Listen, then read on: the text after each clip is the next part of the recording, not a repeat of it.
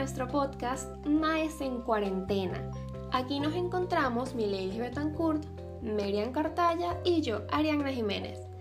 Esperamos que lo disfruten mientras toman un té, un café, un jugo, lo que prefieran para que su estadía con nosotras sea más amena. Hay muchas cosas sucediendo en el mundo en este momento, pero la que más rigor ha generado ha sido la para nada oculta noticia de la pandemia del COVID-19, también conocido como coronavirus. Trajo consigo la cuarentena obligatoria, que hace que pasemos nuestra cotidianidad en la seguridad de nuestro hogar para evitar su propagación. Esto ha sido un cambio muy fuerte en nuestro día a día, ya que seguramente la mayoría, por no decir todos, estábamos acostumbrados a llevar una rutina específica esto puede traer consigo una montaña rusa emocional. Principalmente, ¿qué es una emoción? Psicológicamente, la emoción es un estado complejo de sentimientos que da como resultado cambios físicos y psicológicos que influyen en el pensamiento y comportamiento. Hay muchas emociones mezcladas, tristeza, miedo, acompañadas de sentimientos de ansiedad e incertidumbre ante lo que podría suceder. Nosotros como adultos, a pesar de todo, comprendemos la situación e intentamos autorregularnos y seguir adelante con nuestro día a día.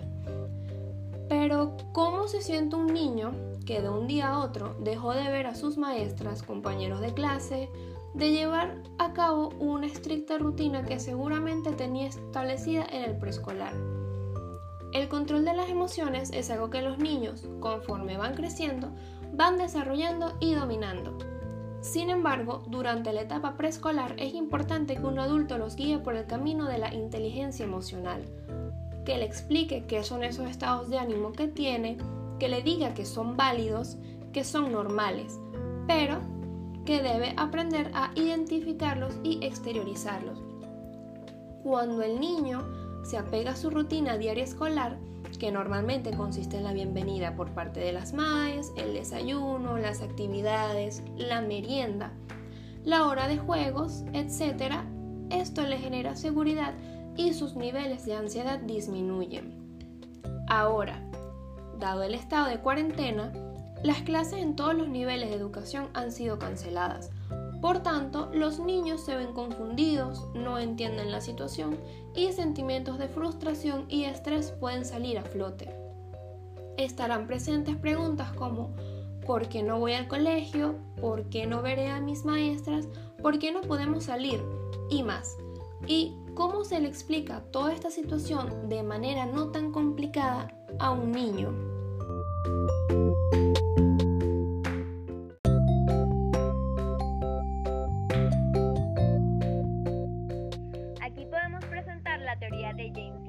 La cual sugiere que las emociones ocurren como resultado de reacciones fisiológicas a los eventos. Así, a medida que experimentemos diferentes eventos, nuestro sistema nervioso desarrolla reacciones físicas a estos. Esta situación es algo nuevo para todos, por ello es muy importante que le prestemos atención a nuestros niños y a sus emociones ante la situación. No es fácil para ninguno de nosotros quedarnos en casa y enfrentar esto es algo imposible. Es entendible que todas estas emociones y sentimientos estén surgiendo, ya que nos ha tocado convivir y compartir con nuestros familiares o con las personas más cercanas a nuestro entorno. Nos ha tocado ser maestros, padres, madres, hijos, hermanos, abuelos, tíos, en fin, nos ha tocado cambiar parte de nuestra rutina. Todos afrontamos los cambios de distintas maneras en el caso de los niños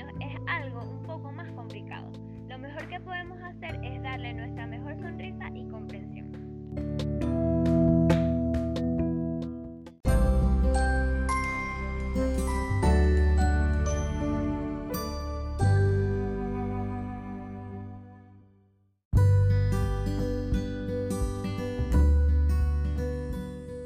Para hacer más entretenida esta pandemia, y tiempo en casa podemos realizar diferentes actividades en conjunto, donde no solo participen los niños, sino también mamá y papá, y hacer de estos días menos aburridos, así como también reducir el nivel de ansiedad. Una de estas actividades podría ser realizar postres donde el niño pueda ayudar bien sea colocando los ingredientes o batiendo la mezcla. Otra podría ser colocar en el piso papel bond y pintar con los deditos. Otra idea genial podría ser realizar una especie de pista de obstáculos.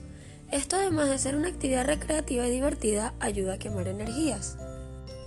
En Internet podemos encontrar una lista infinita de actividades que podríamos tomar para nuestros niños, pero es de suma importancia que siempre tengamos en cuenta que no es conveniente que el niño participe solo sino que sean actividades en conjunto. Así él se sentirá incluido, acompañado y disfrutan un tiempo de familia diferente. Además, con toda esta lista de actividades, estarás estimulando todas las etapas de desarrollo de tu niño. Así que saquemos provecho de esta pandemia. Así concluimos nuestro tema de hoy, esperando que haya sido de su agrado. Nos vemos en otra oportunidad.